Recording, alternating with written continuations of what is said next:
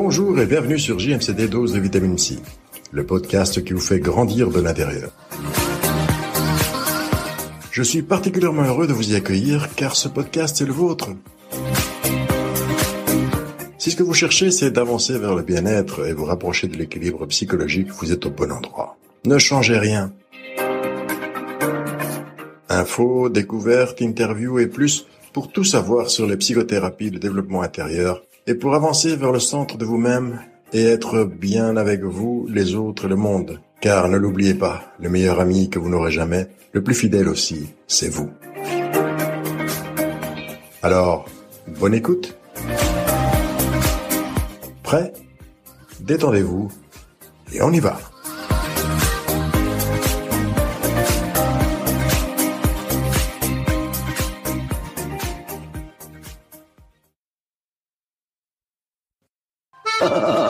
Elle se met en quatre pour arranger les cafouillages de la vie des autres.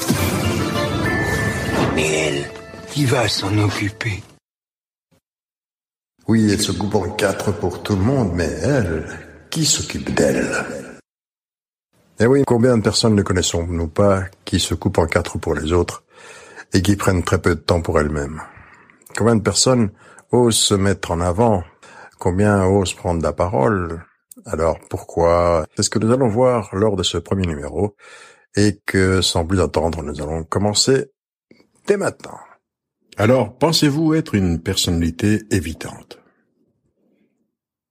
En réalité, c'est une étiquette plutôt mal choisie. Ce qu'on appelle une personnalité évitante peut être le signe d'une anxiété sociale plus sévère. En fait, ces personnes ne veulent pas éviter les autres, comme pourrait le faire croire terme de personnalité évitante. Tout au contraire, ces personnes qui présentent ce symptôme valorisent les interactions sociales. Le seul problème, c'est que les relations sociales, pour elles, génèrent une telle dose d'angoisse, parce qu'il est la peur de la critique, la peur d'être jugé, d'être rejeté, humilié, comparé, une telle dose d'angoisse, disais-je, qu'elles deviennent une espèce de juge implacable d'elles-mêmes en société. C'est pourquoi un des signes que l'on constate chez ces personnes, que l'on va appeler les personnes évitantes, c'est le rejet de toute situation qui peut provoquer cette angoisse, tant au niveau social, professionnel qu'amical. L'angoisse, qui, je le répète, est due à la peur de la critique, la peur d'être jugé, rejeté, humilié ou comparé. Tout cela étant dit, les personnes avec des signes de personnalité évitante ne sont pas asociales, loin de là. Comme nous venons de le voir, elles ne rejettent pas les relations sociales. Elles s'en éloignent, c'est différent. Et par peur de ce jugement, dont on parlait plus haut, de ce rejet, elles vont avoir tendance à socialiser par petits groupes, à avoir très peu d'amis, mais des amis et des groupes auxquels elles vont être très attachées et avec lesquels elles partagent un grand nombre de traits et beaucoup d'affinités car la difficulté pour elle est de quitter ces bulles familiales ou familières, ces bulles bien connues, ce qu'on appelle aujourd'hui les zones de confort, ces bulles presque familiales, avec une peur terrible d'élargir les groupes car, ou d'en changer, car en fait, cela voudrait dire rencontrer de nouvelles personnes et, et donc devoir réellement socialiser avec elles, et donc de relancer le cercle vicieux des angoisses, du au rejet, à la critique, etc. Les personnes évitantes ont également tendance à se retenir, à se contrôler, à rester derrière, comme effacées ou tout à fait effacées. Elles auront par exemple beaucoup de difficultés à partager quoi que ce soit d'elles-mêmes, d'intime, et encore moins tout ce qui a trait à leur vie intérieure, à leur sexualité, toujours par peur de cette même angoisse du rejet, du jugement, de la critique, d'être moqué. Et ce qu'elles vont partager ou confier va être très peu de choses car à cela il faut ajouter la peur de l'humiliation, l'angoisse, la terrible angoisse qui va les tenailler là. C'est pourquoi pour qui vit avec une personnalité évitante, cela va être très difficile de savoir vraiment qui est la personne avec qui elle vit, puisque cet autre va toujours rester en arrière, derrière lui ou elle, effacé, n'osera ni contredire, ni donner son avis réel dans toute discussion ou dans les choix du quotidien. Elles vont beaucoup s'intéresser à l'autre, par contre, et aux autres en général. Mais il faut le répéter encore une fois, elles vont très peu parler ou partager autour de ce qu'elles-mêmes ressentent, de leurs désirs, de leurs opinions les plus personnelles et les plus intimes. Comme toutes les personnes anxieuses, elles vont avoir tendance à la rumination et à l'anticipation autour du rejet. Donc elles anticipent le rejet. Elles ruminent, c'est-à-dire que ça tourne dans leur tête, elles n'arrêtent pas d'y penser, et elles anticipent le rejet. Imaginez une personnalité évitante sachant qu'elle va devoir participer à une réunion festive, dans une salle de fête, ou au boulot, à une célébration quelconque. Ces personnes vont passer un temps énorme avant la célébration, avant le moment de la célébration ou de la réunion festive, à ruminer et à anticiper comment cela va se passer, ce que les autres vont pouvoir dire, de quelle manière elle va devoir se comporter, s'habiller, et surtout ce qu'elle devra éviter de dire, de faire, etc. Alors, imaginez le moment venu, la peur qui va les tenailler, qui va les faire se comporter exactement, toujours, toujours de la même manière. Elles seront toujours sur le qui-vive, toujours sur leur garde, à essayer de ne jamais se sentir loin d'une voie d'issue, d'une porte, pouvoir s'échapper, de tenir toujours le regard des autres sous contrôle, et à se torturer sur le contrôle interne et la retenue constante de leur manière d'être, de leur manière d'agir. Vais-je rougir? Suis-je en train de transpirer? Ma tenue est-elle en accord avec l'événement? Etc., etc., etc. Cette peur d'être ridicule va les rendre très inhibés face à des situations nouvelles d'interaction sociale. Ainsi, on les verra très tranquilles, posées, bien élevées, silencieuses, légèrement en arrière, comme spectatrices de la scène, tout en approuvant constamment par des mots ou des gestes d'approbation, notamment de la tête et des sourires complices. À noter qu'ici aussi, tout comme les personnes anxieuses en général, elles risquent de sombrer dans l'alcool ou les drogues. Et pourquoi? Ben, C'est simple, afin de lutter contre cette peur, pour se sentir désinhibé et plus proche de l'environnement social et humain. Pourquoi? Ben, C'est très simple aussi, parce que leur tendance profonde est à l'inhibition. Insupportables et anxiogènes seront dès lors toutes prises de parole en public, même de chanter ou de porter un toast. En fait, difficulté énorme, impossibilité même de se mettre en avant. Car, dans leur esprit, se mettre en avant signifie se mettre en péril. Et non pas parce qu'elle n'aurait rien à dire ni aucun talent, mais par cette peur terrible qui les tenaille d'être prise pour cible, d'être moquée, critiquée, jugée et donc rejetée. Un autre risque, à part l'alcool, la drogue et le fait de ne jamais être soi-même finalement, qui est le plus gros de tous, qui découle de ce désordre de personnalité, est moins logique, compte tenu de leur schéma de comportement. À savoir, ces personnes peuvent se mettre en danger ce qui paraît étrange, mais c'est un fait, elles se mettent en danger dans les relations intimes, notamment sexuelles. Car du fait même de l'angoisse insupportable qui les tenaille, et dont on a déjà souvent parlé, elles vont abandonner et même s'abandonner elles-mêmes.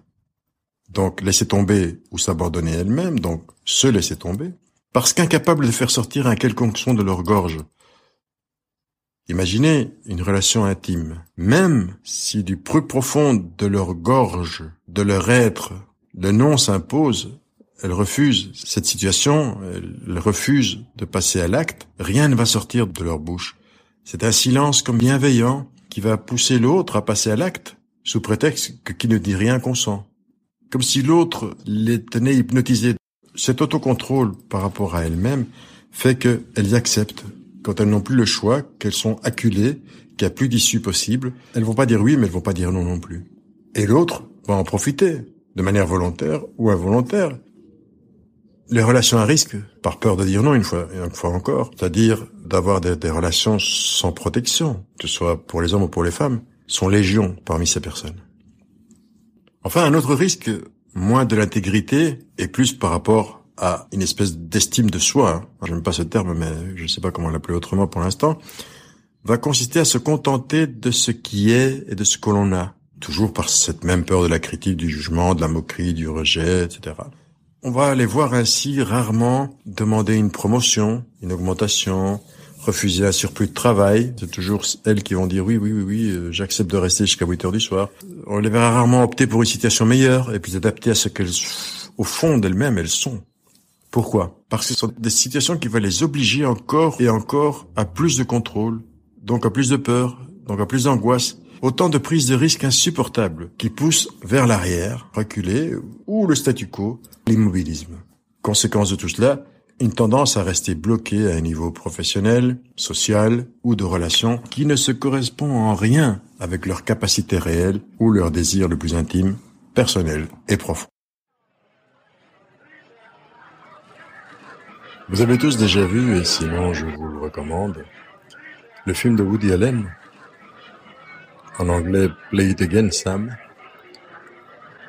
où il joue le rôle, comme d'habitude, d'un garçon timide et euh, incapable d'aborder euh, une femme.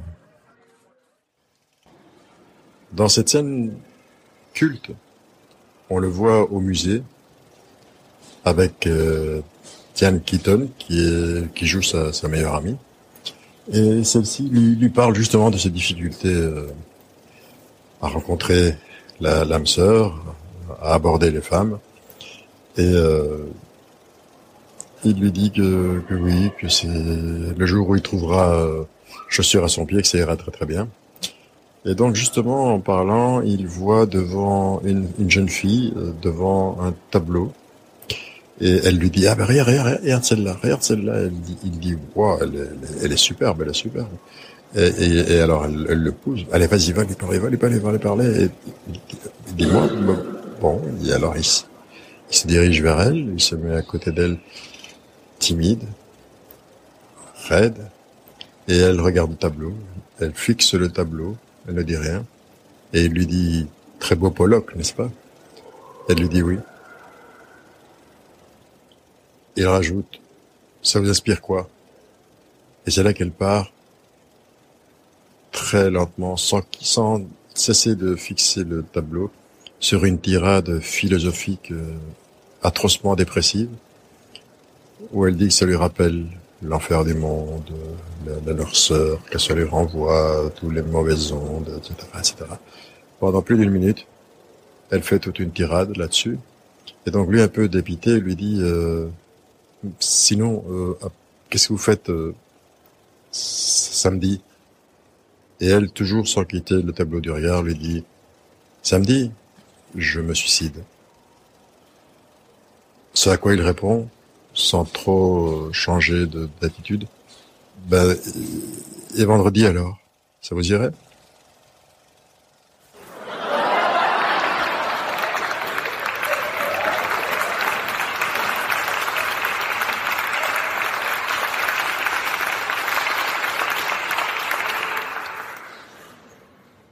D'un point de vue clinique, pour le thérapeute, c'est très difficile de marquer la limite entre une personnalité évitante et un désordre d'angoisse sociale. Et pour tout dire, en fait, cela n'a pas beaucoup d'importance puisque l'approche reste la même.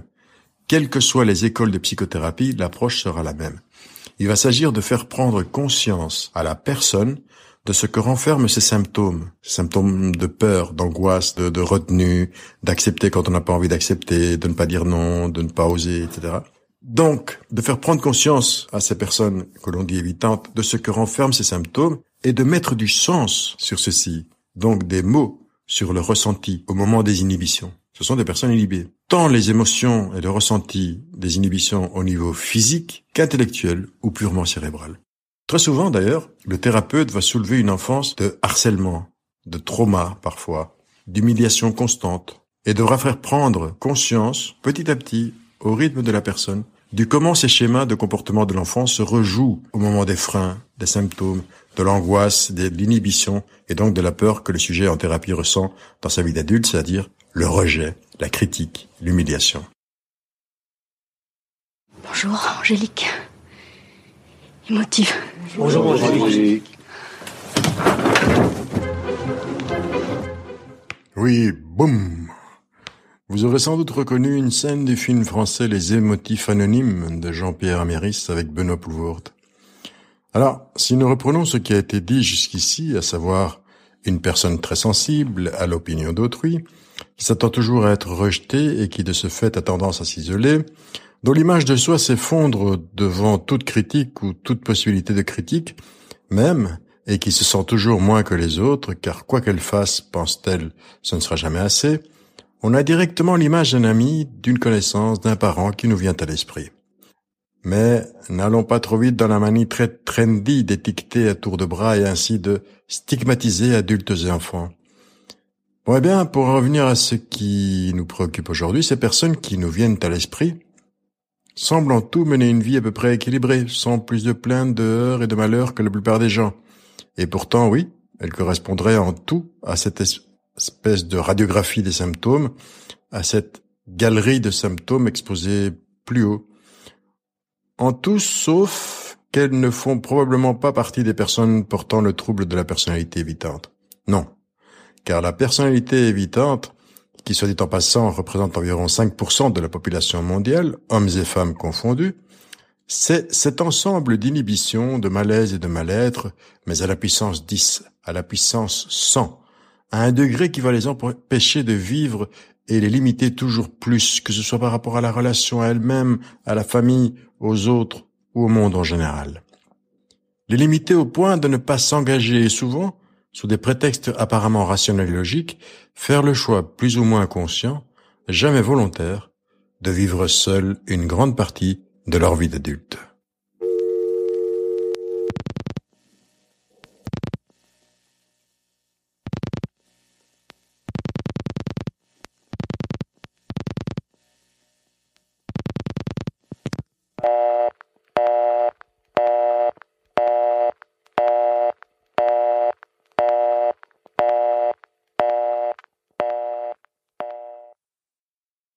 Changeons de perspective et mettons-nous à la place de l'entourage. On constate que dans la plupart des cas, celui-ci va avoir tendance à la surprotection et ce faisant, ne fera que contribuer à isoler la personne évitante encore plus afin de l'empêcher de sombrer pour, d'après eux, dans l'angoisse qui l'étouffe. Il provoque de la tachycardie et déclenche plus souvent qu'à son tour des crises de panique absolument effrayantes pour la personne elle-même, mais aussi pour tous ceux qui y assistent et savent rarement comment réagir, comment les aider, comment les accompagner.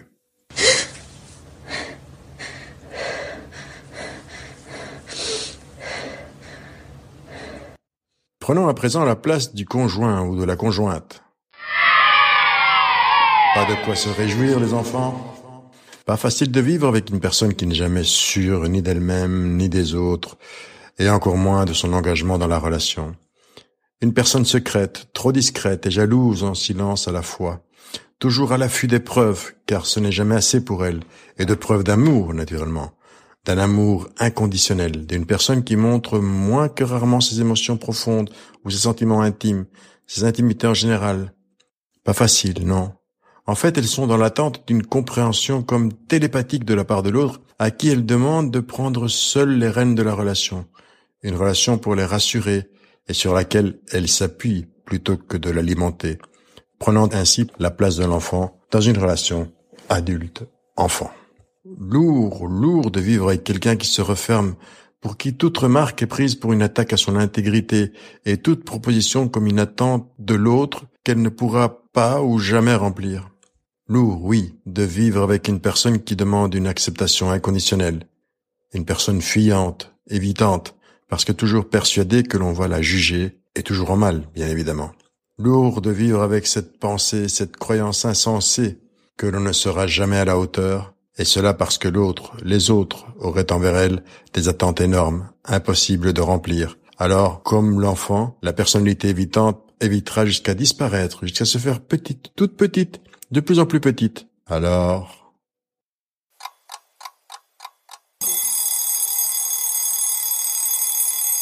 Oui, oui, oui, oui, d'accord, d'accord, d'accord, d'accord. Quelles en seraient les origines des causes? Voilà ce que l'on peut en dire au moment où j'enregistre ce podcast et surtout ce que je peux en déduire de ma propre expérience clinique en tant que psychothérapeute. Sachez qu'en 2022, une des seules choses sur lesquelles il y a unanimité chez tous les psys, c'est que ces troubles apparaissent dans la petite enfance. En réalité, ils sont présents dans cette petite enfance ce qui ne veut pas dire que tous ces petits bouts seront des personnalités évitantes à l'âge adulte. Ce seront effectivement des enfants timides, réservés, aimant la solitude et ne s'ennuyant apparemment jamais. Peureux aussi face aux autres enfants, à l'école et au monde. Des enfants déjà en quête d'exclusivité, de relations sans risque, entre guillemets sans risque. On voit la blessure apparaître dès cet âge et avec ce type de comportement. À la cour de récréation, ils préféreront rester seuls ou avec un ou deux de leurs meilleurs amis, tout aussi sérieux qu'eux d'ailleurs, alors que les autres enfants jouent et vivent leur enfance et grandissent affectivement au contact des autres qui sont comme des miroirs. Et en parlant de miroirs, le premier miroir que va avoir l'enfant, tout enfant, ce sera le regard des parents et avant tout de la mère. Durant toute la petite enfance, c'est ça, le miroir qui le reflète. L'enfant veut être aimé et ne craint rien plus que le rejet. Alors il va faire sien, introjecter, ce qu'il interprète des réactions de ses éducateurs. Et pour peu que l'on soit fragilisé, je préfère fragiliser que fragile, parce que cela renvoierait à une cause génétique à laquelle je ne donne que très peu de crédit. Pour peu qu'il soit fragilisé, par exemple, par un manque de parole, par exemple par des parents déjà eux-mêmes évitants et angoissés face aux autres et au monde, par exemple par un manque de récompense et de gestes positifs qui viendraient renforcer ses comportements autonomes et intimes, et tout au contraire, une demande de trop, un trop d'exigence, un soit comme un tel, soit comme ton oncle, comme ton frère, comme ta sœur, sois un élève dont nous puissions être fiers. Ne te mélange pas à ceux-là qui jouent dans la rue car ils ne sont pas comme nous. Et puis ce serait la honte. Sous-entendu, la honte pour toi, pour nous et pour toute la lignée dont tu es responsable du dernier maillot. Alors, même s'il aimerait plus que tout se laisser aller, la petite voix intérieure de l'inconscient lui dira, ou lui fera frère, ce qu'on lui a dit de faire et par quoi il était récompensé, à savoir de rester à l'écart, de toujours se montrer digne d'être grand et responsable, de défendre l'honneur de la famille, d'être le meilleur en tout, ou de n'être rien du tout, d'être rejeté, car pour l'enfant, risquer de perdre l'amour des piliers que sont les parents, risquer leur rejet représente l'angoisse ultime. Sans eux, le monde s'écroule, la vie disparaît, et il n'est plus. C'est du moins ainsi qu'il va l'interpréter dans sa petite tête d'enfant. Alors, que peuvent peser ces petites souffrances, ces petits renoncements, ces fuites forcées face à l'angoisse sans nom, équivalente de fin du monde qu'est le rejet? Les mécanismes qui se mettent en place à ce moment s'accompagnent de deux mécanismes de défense principalement. D'un côté, le déni du désir propre, qui fait croire que ce que l'on fait n'est pas dicté par la toute-puissance du désir de l'autre, qui n'est que la parole des parents interprétée assimilée, et de l'autre, la projection de jugement propre sur les autres. Par exemple, je dis qu'ils n'aimeraient pas jouer avec moi parce que je projette ma propre idée qui est que je ne dois pas aimer jouer avec eux. Par exemple, l'extérieur et les autres sont différents devient je suis différent. La question de la place est ici plus qu'importante et le thérapeute averti aura à cœur de questionner subtilement sur la place dans la fratrie et au-delà dans la famille en général. Quelles étaient les demandes? Quelle l'ambiance, etc. De même pour la question du comme il faut. Un enfant comme il faut, ça voudrait dire quoi? Il faut quoi? Et pourquoi il faut? Qu'est-ce qui se cache derrière ces dire conscient Enfin, dernier aspect, dans un premier survol, bien entendu, que le psy devra aider le patient ou la patiente à approfondir la colère, l'agressivité, car tout sujet a forcément des moments de révolte, de colère et d'agressivité. Alors, qu'en font ces personnes? Qu'en ont-elles toujours fait qui se répètent aujourd'hui à l'âge adulte? Comment se manifeste-t-elle cette colère, même s'il se manifeste en creux? Comment? Eh bien, nous voilà tout doucement arrivés au terme de ce premier numéro du podcast après le numéro d'introduction générale.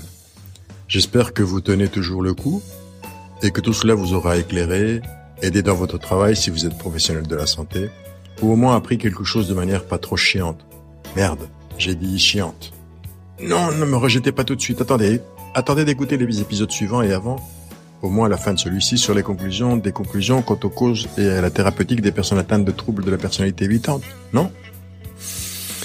Une ou deux bonnes inspirations profondes. Et voilà, c'est déjà beaucoup mieux. On y va.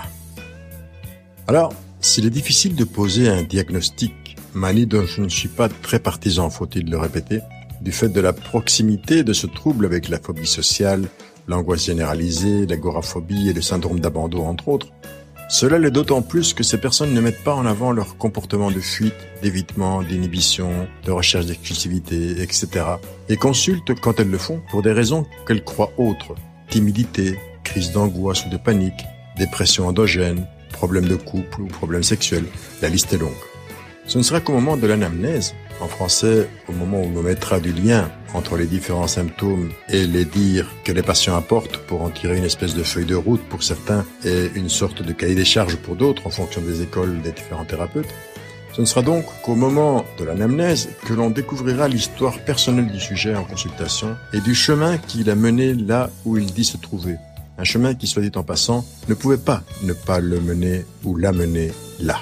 Nous sommes le fruit de ce qui nous a nourris, de ce que nous avons été, de ce que nous avons vécu, digéré, assimilé, interprété, déformé, accepté pour argent comptant. La manière dont on a appris à se défendre de l'angoisse ultime contre l'angoisse ultime avec de petites angoisses et que l'on répète et répète et répète depuis de nombreuses années, encore et encore. Tout le travail thérapeutique doit faire en sorte que ce ne soit pas le psy seul qui découvre l'histoire du sujet, mais que le sujet la redécouvre et se l'approprie enfin, qu'il s'approprie enfin sa propre histoire pour qu'à partir de là, il puisse vivre dans le réel de son désir véritable, un désir vidé des parasites des impératifs inconscients. Enfin, concernant l'attitude à avoir, attention à bien respecter le rythme de chacun des patients. Attention aux interprétations trop rapides et sauvages.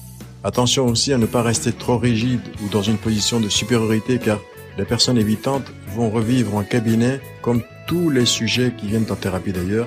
Elles vont avoir tendance, je disais, à revivre en cabinet et avec le ou la thérapeute ce qu'ils mettent en jeu à l'extérieur, dans le monde réel, depuis des années. Thérapeutes à qui elles vont demander d'être uniques en quelque sorte et de les voir comme uniques aussi, de les aimer d'un amour inconditionnel, de se sentir acceptées et comme et pour ce qu'elles sont, et sans jugement ni critique. C'est beaucoup, vous me direz. Pas forcément, mais tout de même. Et c'est une des raisons d'ailleurs pour lesquelles la personnalité évitante va rarement en consulter. L'autre, l'autre raison, étant qu'elle redoute plus que tout la perte de cette vieille carapace qui les protège et qui pourtant leur pèse au point de les écraser. Et quand elles le font, ce pas, et qu'elles prennent rendez-vous, il est rare qu'elles mènent le travail thérapeutique jusqu'au bout, c'est-à-dire jusqu'à la rencontre avec leur désir, leur véritable désir. Voilà. J'espère que c'est un peu plus clair et pour aujourd'hui nous allons en rester là. Merci d'avoir écouté. À bientôt.